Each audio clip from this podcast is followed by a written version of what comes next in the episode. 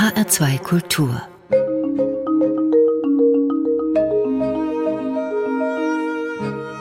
Doppelkopf mein Name ist Stefanie Blumenbecker und ich begrüße meinen heutigen Gast, Bildhauer und Waldbewohner. Willkommen beim Doppelkopf, Herr Kuhlmann. Ich danke sehr für die Einladung. Herr Kuhlmann, Sie leben in Darmstadt, aber nicht direkt in der Stadt, sondern mitten im Wald, an einem ziemlich abgelegenen Ort. Wo ist das in Darmstadt, wo Sie da leben? Das ist ein bekannter Höhenzug der Bergstraße, das ist die Ludwigshöhe also ein oft besuchter Ort für viele Darmstädter oder Gäste der Stadt.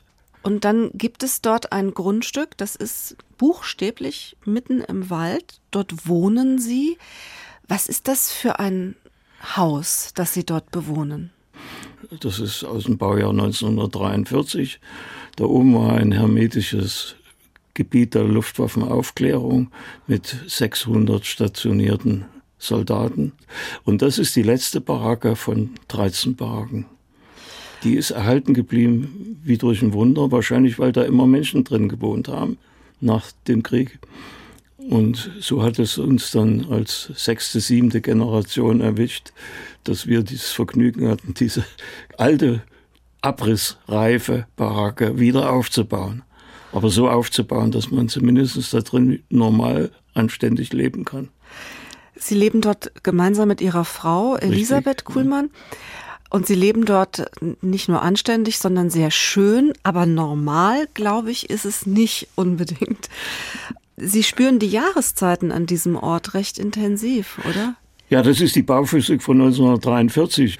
Da sind nur Bretterabdeckungen und dann später Wellasbest obendrauf gekommen. Aber es gibt keine Wärmedämmung im üblichen Sinne. Das, was wir eingebaut haben, sind über 20 Fenster in den verschiedenen Gebäuden dieses Grundstückes. Und die haben natürlich den Standard von heute.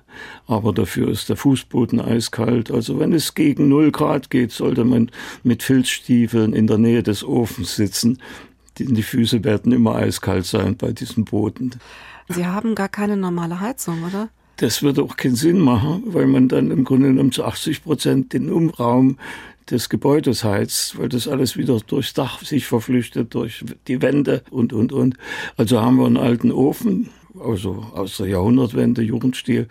Und da kann man 70 Zentimeter Baumstämme reinlegen, die dann so langsam in zwei, drei Stunden durchglühen und die bringen eine große Wärme. In der Nähe des Ofens, da kann man nur schwitzen, aber zehn Meter weiter es ist zu kalt. Sie machen das Holz auch selbst, was Sie dort verheizen, oder? Ja, an die 20 Tonnen Holz brauchen wir im Jahr.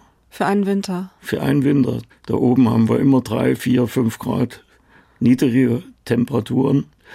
Ja, das ist es. Aber der Wald ist feucht und die Temperaturschwankungen merkt man innerhalb von Stunden. Das ist so. Ich war ja schon bei Ihnen zu Hause zu Gast und habe dieses Haus gesehen. Das ist voll mit Antiquitäten. Und als ich dann bei Ihnen war, wusste ich ja gar nicht, wo ich zuerst hinschauen soll. Da ist alles voll mit alten Möbeln, Stühlen, Tischen, Kommoden. Ich habe einen Zeichenschrank gesehen mit Hunderten von Kerzen, so erschien es mir jedenfalls, Hunderten von Kerzen obendrauf. Es gibt Vitrinen. In den Vitrinen sind kleine Skulpturen. Im Raum stehen große Skulpturen, Kandelaber. Alles ist voll mit Büchern und Überall ist Kunst. Sind denn die Kunstwerke in diesem Haus alle von Ihnen selber? Ein Teil ist von mir, aber ich finde mich da nicht durch. Wir haben mehrere Räume, wo Zeichenschränke vollgestopft sind. Das muss alles mal geordnet und sondiert werden, auch zum Teil auch ausgeräumt und, und, und. Als ich bei Ihnen war, da haben wir zusammen Kaffee getrunken. Wir haben über das heutige Gespräch gesprochen, über Ihr Leben, über die Kunst. Und ich habe wirklich gar nicht gemerkt, wie die Zeit vergangen ist. Ich hatte das Gefühl, als wäre die äußere Welt, so die übliche Welt, in der ich mich normalerweise bewege, fast ein Stück verschwunden bei Ihnen da oben im mhm. Wald. Geht Ihnen das auch so, wenn Sie dort längere Zeit sind? Ja, ich bin eigentlich viel mit dem Radio verbunden. Das schafft mir die Brücke zur Welt, von Essays bis Nachrichten oder Musik. Und ansonsten, diese Versenkung finde ich toll dort oben. Und ich habe ja auch im Laufe des Lebens also viele Widersprüchlichkeiten mit durchgemacht und kultiviere das Leben so, als sei es ein einmaliges Kunstwerk selbst. Also man kommt da in Versenkungen oder in Nischen, die einem sonst versperrt sind. Also wenn man in sich geht mit gewisser Gelassenheit und Ruhe und einem Wohlbefinden entstehen auch Bilder. Also in einem als Anregung. Die muss man dann natürlich machen. Das ist dann eine andere Katastrophe. Da, die, da gibt's dann Kämpfe, die, und da weiß man ja nie, wie das ausgeht, ne? ob das was wird oder ob es nur Schund ist. Aber die, die Tiefe des Daseins zu hören und zu verstehen, zu schmecken, zu riechen und, und so die Kräfte zu spüren, die von außen auf einen zuwachsen und die die inneren Kräfte ansprechen und beleben. Wie groß ist denn Ihr Garten? 4000 Quadratmeter. Das ist ja nun nicht nur ein Garten, der sehr schön gestaltet ist, sondern es ist ja ein Skulpturengarten. Was kann man denn darunter verstehen unter einem Skulpturengarten? Naja, das, dazu ist er geworden, obwohl in unserem Herzen diese Sehnsucht ja natürlich von Anfang an da war. Aber wir mussten erst mal drei Jahre das Gebäude ausbauen, dann den Garten entrümpeln. Das war ein Nutzgarten. Also da standen von Teppichstangen bis zu Kaninchenstellen alles rum. Ich habe ein Vierteljahr gebraucht, um dann halbwegs eine Klärung zu erreichen. Und ja, 2009, also nach immerhin sechs Jahren, haben wir dann angefangen, die erste Ausstellung dort zu machen. Und jetzt finden sich dort Skulpturen von Ihnen in der Hauptsache? Ja, Objekte, Skulpturen, Fundstücke. Ich habe sehr viel mit Steinmetzen Kontakt gehabt und da Sachen erworben, wie die großen tonnenschweren Marmorsäulen. Das ist der Säulengarten. Also der Garten hat sechs Abteilungen und alle haben auch ihren eigenen Namen. Rosengarten, der Hanggarten und, und, und. Ja, als ich bei Ihnen war, das erste Mal, das war im Sommer gewesen und diese Säulen dort habe stehen sehen, da erschien mir das fast, als wäre ich in Italien. Man sieht dann diese zwei Säulen mit ihrem, wie nennt man dieses Verbindungsstück, was oben drauf liegt auf den Säulen? Äh, Architrav oder so könnte ja. man das als Architekturteil nehmen. Ja. Das ist aber nur ein Holzprovisorium. Ne? Ja, es erinnert aber so ein bisschen an das Forum Romanum in, in Rom, ja, ja. wenn man das so sieht, wenn die Sonne so einfällt und ja. haben sie diese schön gestutzten Hecken und Sträucher dort stehen. Ja, ja, ja. Man kann in dem Garten ihre Kunst sehen, man kann die Gartenkunst sehen, aber es ist dann auch ihr Atelier. Ja, sowohl außen wie innen. Das ist alles Arbeitsplatz und wird genutzt. Meistens in den Nachtstunden in der letzten Zeit, da wäre ich sehr mobil und zeichne.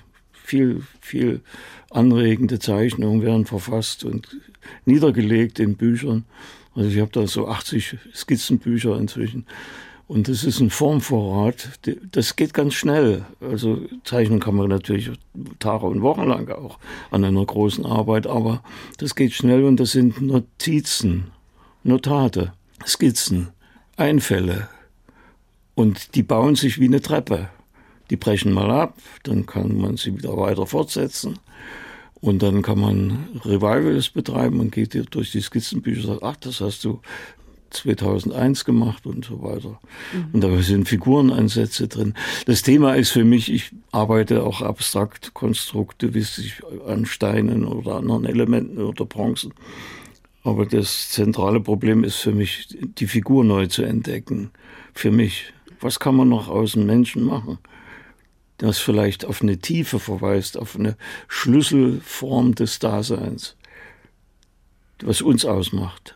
Also ich finde, über den Menschen wird geredet, wird gefilmt, wird gezeichnet, wird alles Mögliche gemacht. Aber er ist für mich immer noch ein Rätsel. Ich bin mir selbst auch ein Rätsel. Und das versuche ich in Formen auszudrücken. Herr Kuhlmann, wir wollen eine Musik spielen an der Stelle. Und Ihr erster Musikwunsch führt uns so ein bisschen in die Stadt und in die Zeit Ihrer Kindheit denn Sie haben sich ein Stück von Johann Sebastian Bach gewünscht.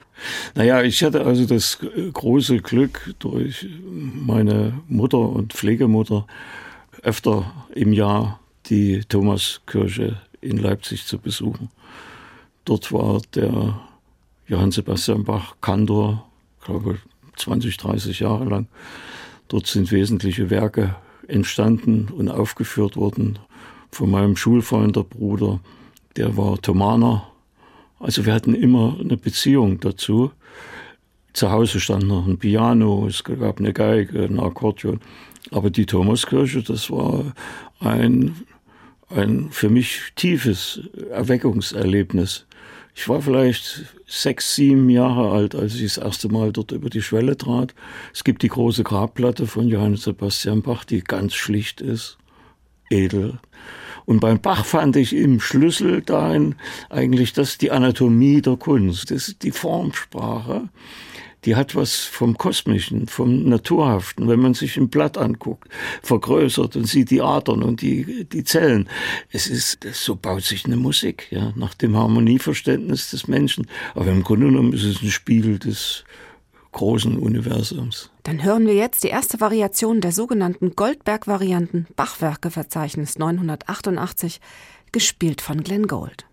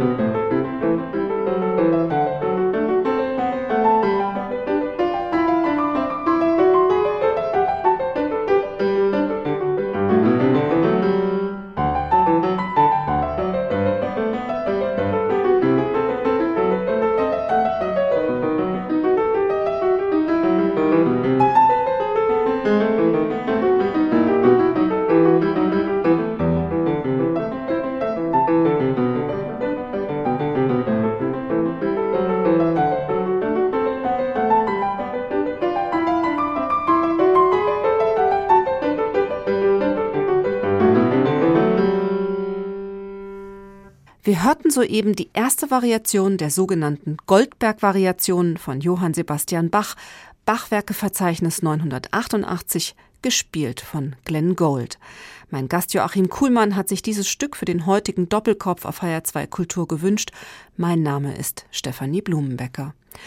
Herr Kuhlmann, nur zwei Wochen nach Ihrer Geburt am 21. November 1943 versank ihre Heimatstadt Leipzig am 4. Dezember 1943 bei einem schweren Bombenangriff buchstäblich in Schutt und Asche. Hat sie dieser schwere Start ins Leben so mitten im Krieg später weiterhin beeinflusst? Ich habe keine Erinnerung, das ist unmöglich. Ne? Aber psychisch hatte ich ein starkes, inneres, krampfhaftes Verhältnis zu den Krieg- und Nachkriegserscheinungen. Also ich sah ja selbst Leipzig und dann später Dresden, 47, 48, also mit fünf Jahren hat man dann Erinnerungen noch. Wir sind zu Fuß durch die ganze Innenstadt, durch eine Trümmerstätte gelaufen, bis zum Körnerplatz oder zum Blauen Wunder. Wir hatten glücklicherweise Verwandte in Graubad, das liegt hinter Pillnitz, also es ist eine wunderschöne Landschaft im Elbtal und da habe ich viel Zeit verbracht. Aber der Kontrast war die kaputte Stadt, die Trümmer bis acht Meter, zehn Meter hoch, die Häuser. Die totale Innenstadt war nur also flach, nur Trümmer, Trümmer, Trümmer. Das ist mir noch, und wir liefen da zwei Stunden durch die Trümmerlandschaft bis zu einem Ort, wo dann eine Straßenbahn fuhr. Ich hatte aufgrund des Bildes dieser Zerstörungen und vieler Nazi-Literatur, die ich auch als Kind fand, ja, Zeitungen und was da noch so da war und noch nicht verbrannt worden ist. Das waren für mich Bilderbücher. Ne? Und die Frage stand dann immer, warum? Und warum habt ihr das mitgemacht? Als ich dann später solche Fragen stellte, da begannen die größten Irritationen in der Verwandtschaft. Ne? Mhm. Die hatten das alles verdrängt und politisch für sich umgemünzt. Da war keiner mehr schuld, da gab es überhaupt gar keine Diskussion. Und mir entzog man das Wort. Ich hätte ja keine Ahnung gehabt, ne? wie man da leben musste im Dritten Reich. Können Sie sich noch an Ihre erste Begegnung mit der bildenden Kunst erinnern? Ja, durch meinen Freund, der hatte, der Vater hatte eine gute Bibliothek, da gab es einen großen Dürerband mit aufklappbaren Holzschnitten drin, also abgedruckten Holzschnitten. Das hat mich so fasziniert, dass ich die kopiert habe, eins zu eins. Also Dutzende. Das saß man an so einem Stück zwei Tage oder drei Tage mindestens. Dann 58 öffnete die Semper-Galerie wieder in Dresden. Das waren noch so die ersten großen Museumserlebnisse. Da kamen die beschlagnahmten und zum Teil auch restaurierten, erhalten gebliebenen Bilder zurück aus Moskau, aus Leningrad und, und, und. Und das war ein tolles Erlebnis. Ja, und dann das, der nächste glückliche Umstand war, dass Leipzig eine Grafik- und Buchkunstschule hatte. Und zu Fuß waren das 20 Minuten bis dahin. Und dort konnte man ab 15 abends Zeichenkurse belegen. Später dann Aktzeichnen mit 16, 17. Das war eine tolle Zeit. Das waren Gleichgesinnte, unterschiedliche Altersgruppen und gute Lehrer. Und dann konnte man drei, viermal die Woche hingehen. Und wann ist Ihnen dann bewusst geworden, dass Sie das gerne beruflich machen möchten und Künstler werden? Ja, das war immer so ein verschwommenes Bild, ne? also in mir selber, aber nicht so fest, dass ich sage, das machst du jetzt, das, das, das, sondern es war eine, Sehnsucht, eine Perspektive, wie so ein goldener Strich am Horizont. Mir hat das Arbeiten da Spaß gemacht, dieses Herausfinden, ob man das, die Geschicklichkeit über die Hand aufs Papier kriegt. Ne? Oder dann später eine Malerei. Ich habe auch so Dürer malerische Madonnen äh, kopiert. Die Verwandten haben das mir so gerne abgenommen. Ich habe die alle nicht mehr, das ist alles verteilt, keine Ahnung, oder weggeworfen. Ja. Aber bevor Sie dann tatsächlich Ihren, Ihren goldenen Faden am Horizont wahrmachen konnten, haben Sie ja zuerst noch eine Ausbildung absolviert, die eigentlich mit Kunst so überhaupt gar nichts ja, das zu tun war hat, oder? das die vorherrschende Meinung. Künstler, da bist du arm ein Leben lang. Mache was Richtiges, ein Handwerk, was dich vielleicht rettet. Ja. Und Sie haben dann Wasserfachkraftarbeiter gelernt? Also genauer heißt das Wasserwerk Facharbeiter, ja.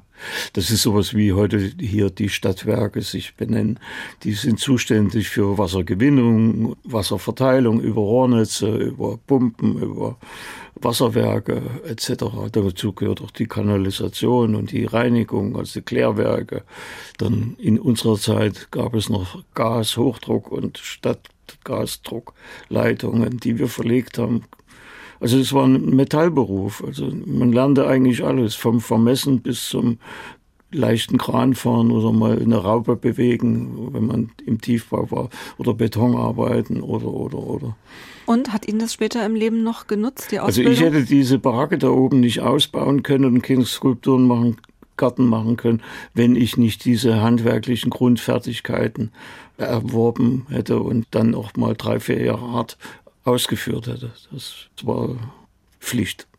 Und dann eben, wir waren eine Katastrophentruppe. Das heißt, wir, wir wurden zu dritt junge Leute immer abkommandiert, wenn große Defekte waren. Also wenn so ein großes Überlandrohr auseinanderflog und die halbe Stadt drohte, kein Wasser mehr zu haben, dann mussten wir da in Tag und Nacht und Arbeit das wieder flicken, also reparieren. Also ich war mal ein Vierteljahr bei der NVA, also das war dagegen Erholung. Gut, Sie sind aber dort nicht geblieben bei der Katastrophentruppe, Nein. sondern Sie sind dann nach Dresden gegangen, um dort tatsächlich Kunst zu studieren. Die Bedingungen waren dort sehr gut. Wir hatten einen guten Lehrer, den Kettner, also der uns wirklich mit, mit den Weltkunstproblematiken vertraut machte. Da hörte man das erste Mal was von Giacometti oder so, was sonst in Leipzig und anderswo gar nicht so üblich war zu der Zeit. Herr Kuhlmann, wir wollen an dieser Stelle noch einmal eine Musik hören. Das nächste Stück, das Sie sich ausgesucht haben, stammt aus der Feder von Wolfgang Amadeus Mozart. Warum denn Mozart? Der Mozart ist so ist einfach ein, ein Originalgenie, also wie, wie, spielerisch und wie tief und wie die große Kunst hat immer eine Antenne zu Gott und zur Erde und zur Vergangenheit und auch führt auch immer in die Zukunft. Sie altert ja nicht. Ja, dann wollen wir mal hören aus der ersten Salzburger Sinfonie in D-Dur, Köchelverzeichnis 136, den dritten Satz, ein Presto. Es spielt das Camerata Nordica Ensemble mit dem Solisten Terje Tönnissen.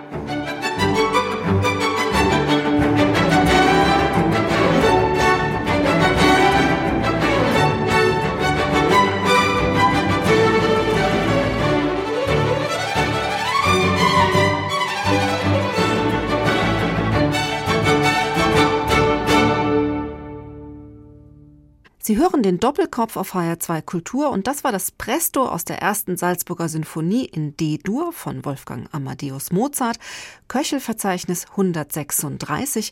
Es spielte das Camerata Nordica Ensemble mit dem Solisten Terje Tönnissen. Gewünscht hat sich dieses Stück Joachim Kuhlmann, Maler und Bildhauer. Mein Name ist Stefanie Blumenbecker. Herr Kuhlmann, Sie haben in Dresden bildende Kunst studiert und Sie haben sich dort während des Studiums aktiv in das studentische Leben eingebracht. Wann war das?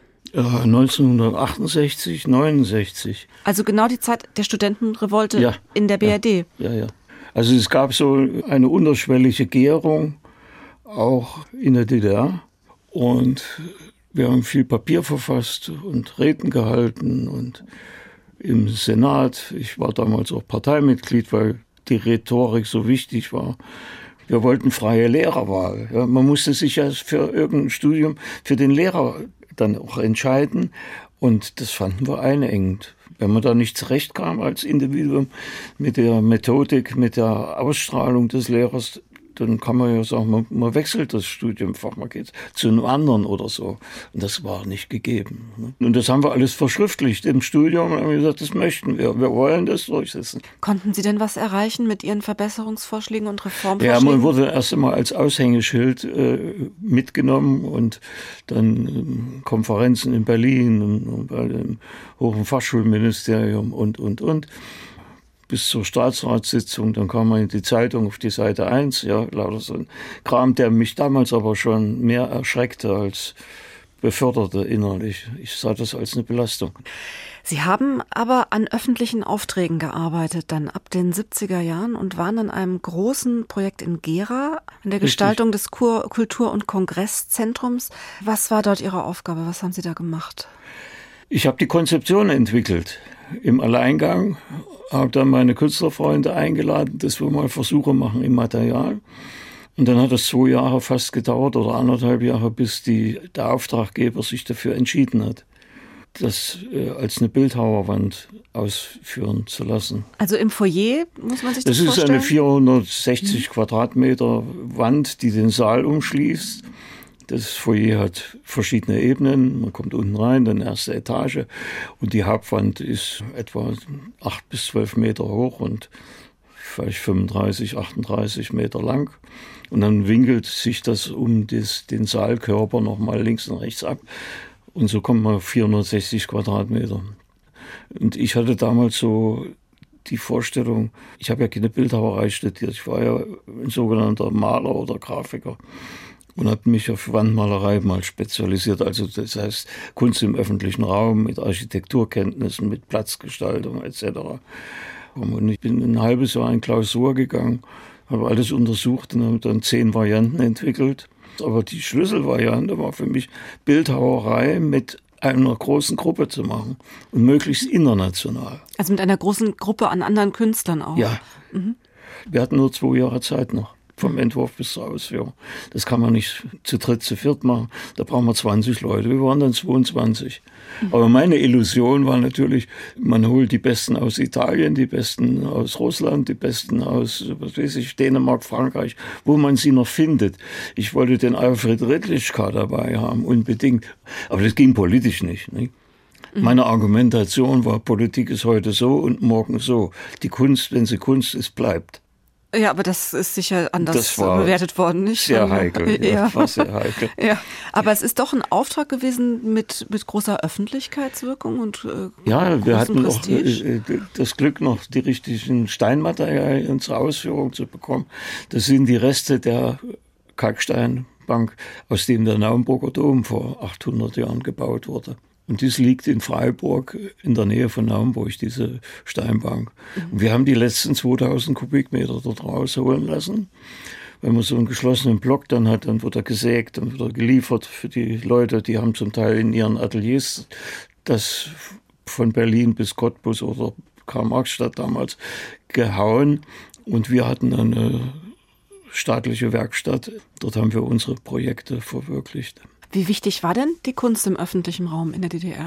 Ja, ziemlich wichtig. Also die hatte eine, eine andere Bedeutung als hier in der Bundesrepublik heute, äh, weil durch das Bauprogramm, vor allem die Plattenbauweise, ja eine Monotonie entstand. Also da war man bemüht, das ein bisschen abzumildern durch entsprechende Grünflächen. Man hat Plastiken aufgestellt oder ich habe mal ein Wandbild für eine Kinderbibliothek gemacht aus Naturstein oder ein großes Emailbild zu Cernuda. Cernuda war ein spanischer Dichter, der auf der Seite der spanischen Freiheitskämpfer war, also Demokraten ne, ja. im Spanienkrieg.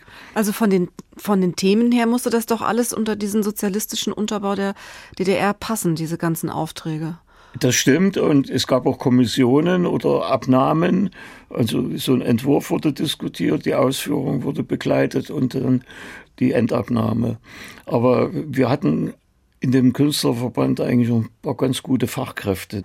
Und wir haben uns ziemlich demokratisch vieles errungen und, und diskutiert. Also und meistens ging es gar nicht um den Inhalt, sondern ist es gestalterisch überzeugend, ist es gut. Dabei sind natürlich viele Bilderbücher entstanden, die mich nicht interessiert haben. Also nicht von mir, aber von anderen die für Kindereinrichtungen was gemacht haben. Das, also ich, mochte diese teppichartige, dekorative Verflachung, die es en masse gab, auch nicht. Aber es gab eine ganz gute Auftragslage für Künstler in dieser Zeit, oder? Es gab schwache Zeiten und es gab auch stärkeres, ja. Also ich kann mich nicht beklagen. Ich habe ein großes Betonglasfenster gemacht, 20 Meter lang, drei Meter hoch. Ich habe im Cottbus ein Wandbild von 25 mal drei Metern gemacht.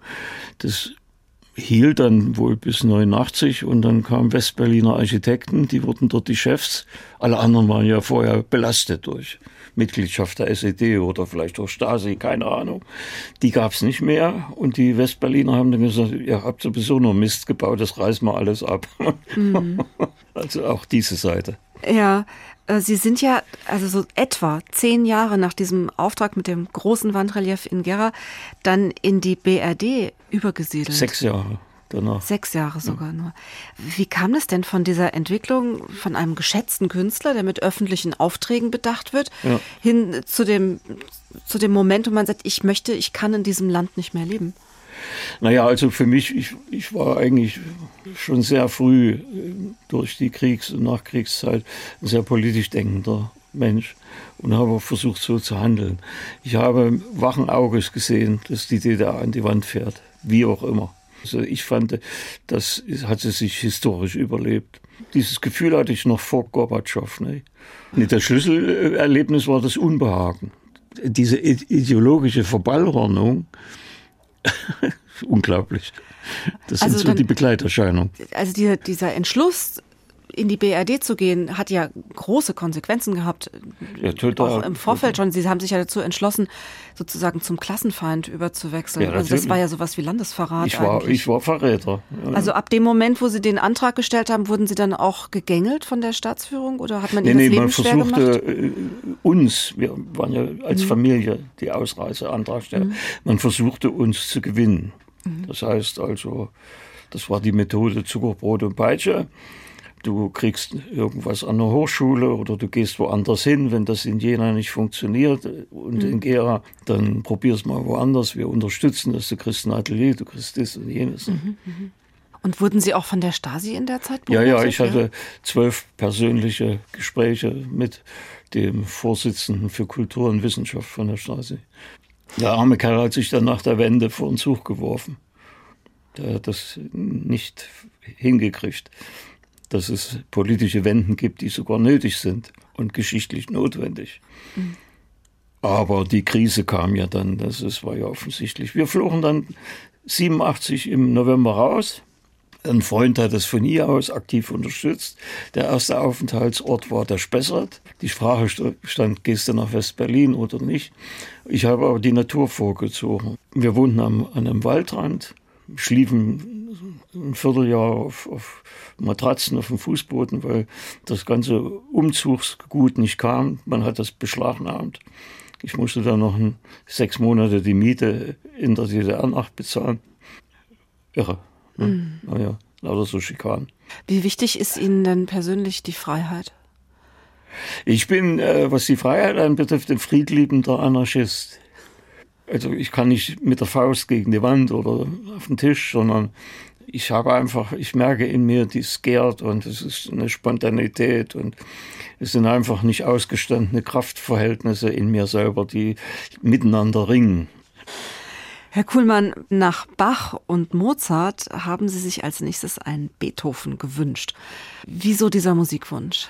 Naja, also bei ihm finde ich immer das, was man in jeder großen Kunst der Zeit findet, auch in der Gegenwart. Ne? Das ist äh, das Wesentliche des Lebens irgendwie in eine Form zu bringen. Eine Form zu schaffen, die alles ist. Möglichst alles, was wir in Bezug auf die Natur, auf unser Werden und Vergehen darstellen. Das ist toll und das finde ich auch bei Beethoven. Natürlich in dem Zeitgeist des 18., 19. Jahrhunderts. Ne? Aber vehement, das ist alles dabei. Mhm. Blut, Kraft, Sehnsucht. Ja, dann wollen wir jetzt ein Stück mit ganz viel Sehnsucht hören, nämlich die sogenannte Pathetik, den zweiten Satz in C-Moll aus der achten Sonate für Klavier. Es spielt Andras Schiff.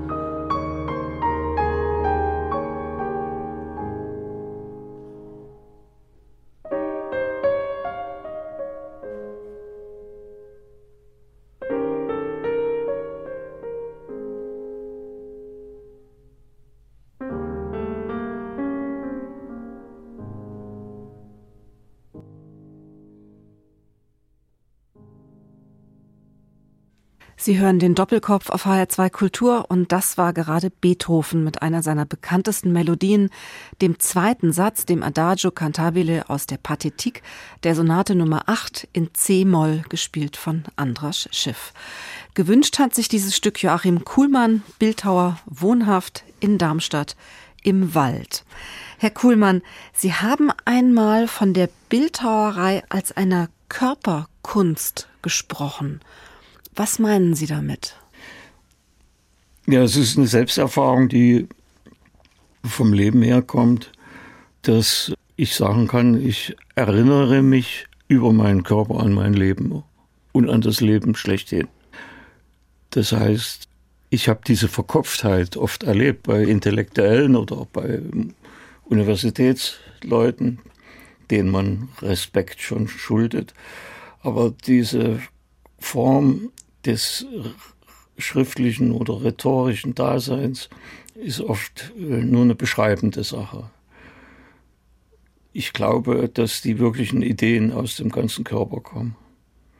Ich erinnere mich an das Zitat von Joseph Beuys, der ähnlich gedacht hat und meint, ich denke sowieso mit dem Knie, äußerst provokativ für den Bürger schlechthin. Und so ist das. Also Mhm. Ich kann mich nicht an die Geburt erinnern. Die ist ja ein Phänomen, das wir nicht nachvollziehen können. Aber ich kann meinen Tod vorwegnehmen. Wie das?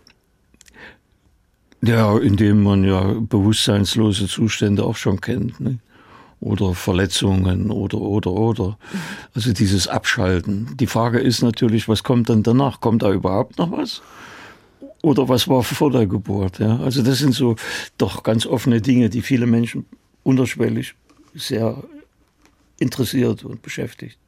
Sie beschäftigen sich ja auch in Ihrem bildhauerischen Werk sehr intensiv mit dem Körper. Also viele Ihrer Skulpturen haben körperhafte Elemente. Da sieht man ja. so Dinge wie Torsi oder Schulterpartien oder sowas Gesichtsähnliches, sage ich mal es ist ja nicht wirklich die Abbildung eines Körpers, es ist immer sehr stark aufgelöst, aber es ist schon angelehnt an den Menschen. Ja, es geht vom Menschen aus, es äh, kommt dann zu Erfindungen, die sich als, als richtig und zielführend äh, erweisen müssen. Und da muss man so lange dran arbeiten, bis das dahin kommt, wo man selber hin möchte.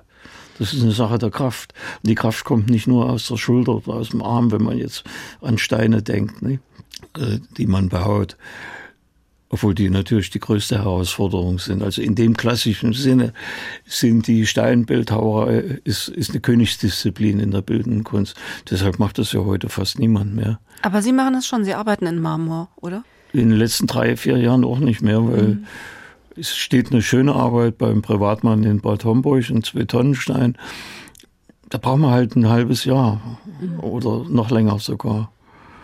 Und man spürt auch seine Glieder. Ne? Also das ist nicht ohne.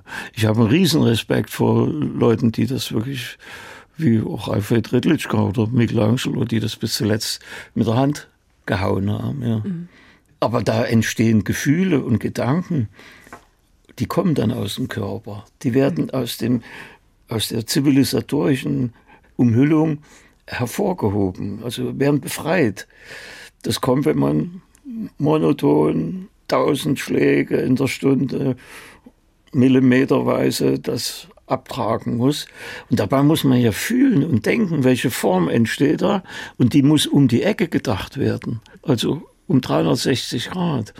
Die vordere Form muss der hinteren in irgendeinem Kontext eine Spannung geben. Das heißt, die gehören zusammen. Die Wahrheit ist überall. Das ist das Entscheidende, dass solche Bildhauer auch um die Ecke denken, auch im politischen Sinne oft. Ne? Wenn wir jetzt noch mal ganz kurz bei Ihrer Kunst bleiben und auf Ihre Skulpturen schauen, ich habe den Eindruck, dass manche ihrer Formen beinahe so aus sich selbst herauszuquellen scheinen. Also das sind teilweise auch so runde Formen, dann sind so Löcher hineingesetzt manchmal oder auch ja. kristalline Strukturen. Das wirkt sehr natürlich oder sehr organisch auch in gewisser Weise. Naja, das ist ja eine erfundene Natur. Ne? Manchmal geht da auch bei mir das Temperament äh, durch. Ich, ich bin jetzt in meinem Alter, wenn ich noch dazu kommen sollte, was Wesentliches zu machen, da gehe ich davon aus, die Dinge noch weiter zu reduzieren, zu reduzieren und auf das ganz Wesentliche zu bringen. Das ist aber, ich habe eine Barocknatur. Ne? Das hängt auch ein bisschen mit Körper zusammen und mit vielleicht auch dieser ganzen barocken Dresdner Zeit. Ne? Und dann habe ich immer das Fleisch geliebt. Dieses Fleisch ist eine Wahrheit. Ja? Also das nicht das, das menschliche Fleisch. Ja, ja, also die Erscheinung. Es hängt damit zusammen, dass man auch ganz viel, was weiß ich, wir haben also extrem viel Akt gezeichnet. Ne? Akte in jeder Weise. Und dass man das auch aus dem Kopf eigentlich kann. Ich brauche kein Modell mehr, mhm. obwohl das reizvoll ist. Ne? Ja, weil da noch eine andere Übersprungsebene entsteht, eine sinnliche, mhm. eine geistige. Das ist was wie diese Pathetik hier in, bei Beethoven. Da, da schwingt was. Und wenn das über die Hand, über, über den Bleistift oder die Feder aufs Papier kommen kann, dann ist es ja schon eine Errungenschaft. Ne? Was ich mache, und das ist manchmal sehr fachwürdig, sogar einen guten Stein nochmal in Bronze zu gießen. Ne?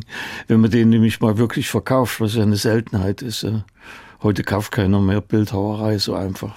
Und jetzt kommen wir auch zu dem kritischen Punkt. Im öffentlichen Raum der Bundesrepublik passiert seit 30 Jahren nichts. Ja, kann man ja wirklich sagen. Früher gab es die, die leidlichen Fußgängerzonen und diese sogenannte Landratskunst, die dort stand, meistens also bescheiden oder schlecht. Es gibt da zu wenig. Es gibt gar kein Denken über, über sowas. In, in Darmstadt hat man jetzt einen neuen Platz eingeweiht. Der ist mangelhaft. Ich weiß nicht, irgendwelche Architekten diskutieren das und dann kommt was hin. Und man kann da nur eine Riesenkritik loswerden. Es ist nicht gut. Selbst diese Einheits- und Freiheitsdenkmal da in Berlin. Ich habe ja auch an dem Wettbewerb mal mit teilgenommen. Also für mich ist es keine Lösung, eine Schaukel. Das ist so, hat Eventcharakter. Ne? Die Leute brauchen bloß nach links gehen oder nach rechts, dann bewegt sich die. Also wenn das Wählen so einfach ist, also für mich hat das was mit Entertainment zu tun und ne, ja, es schwappen, schwappen solche Sachen dort rein. Ne? Der Kunstgeist ist in Gefahr, sage ich mal. Sie haben sich ja für Ihren Kunstgeist einen ganz besonderen Ort äh, geschaffen, nämlich den Skulpturengarten ja. in Darmstadt, wo Ihre Werke präsentiert werden. Ganz zum Schluss unseres Gesprächs, Herr Kuhlmann, wie kann denn ein Hörer, eine Hörerin, die unseren Doppelkopf gehört hat und gesagt hat, den Mann muss ich jetzt kennenlernen und die Kunst will ich mir ansehen, wie kann der sie denn dort aufsuchen? Ja, am besten besucht man erstmal, wenn man hat und kann, die Internetseite auf www.skulpturengarten-darmstadt.de man kann uns eine E-Mail schreiben, da sind die ganzen Kontaktdaten da, da gibt es eine Telefonnummer.